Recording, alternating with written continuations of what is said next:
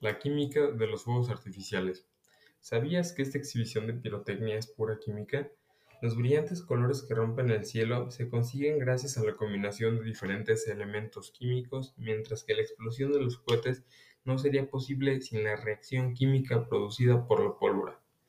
Por eso, el origen de los fuegos artificiales está íntimamente asociada a la invención de este material en el siglo XV los alquimistas chinos utilizaban la pirotecnia para espantar los espíritus malignos y pronto los fuegos artificiales, de la mano de la fórmula química de la pólvora, viajaron por la ruta de la seda llegando a los países europeos. A día de hoy, la química de los fuegos artificiales es conocida en todo el mundo. La responsable de que los fuegos artificiales estallen y produzcan su sonido característico es la pólvora. Como sabes, esta no se utiliza solo en la pirotecnia, sino también para desarrollar armas de fuego y proyectiles o para utilizarla en minería.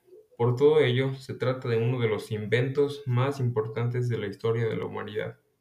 Originalmente, la fórmula química de la pólvora consistía en una mezcla de nitrato de potásico, conocido como salitre, carbón y azufre, normalmente en una proporción de 75% de nitrato de potasio, 15% de carbón y 10% de azufre. Sin embargo, la pólvora que se utiliza a día de hoy tiene una composición química diferente, ya que ha mejorado en el descubrimiento de nuevos materiales como la nitroglicerina o el clorato de potasio, el cual produce una combustión más rápida.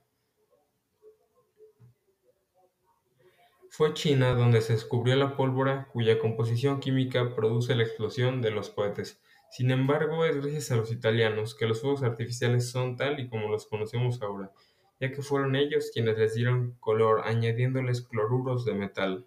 En función del color que se quiera conseguir se añade su fórmula un elemento químico u otro.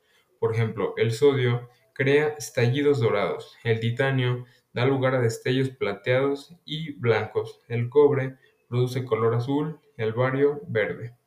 Cuando entran en juego otros elementos químicos se logran también otros efectos visuales y se modifica el brillo y la intensidad.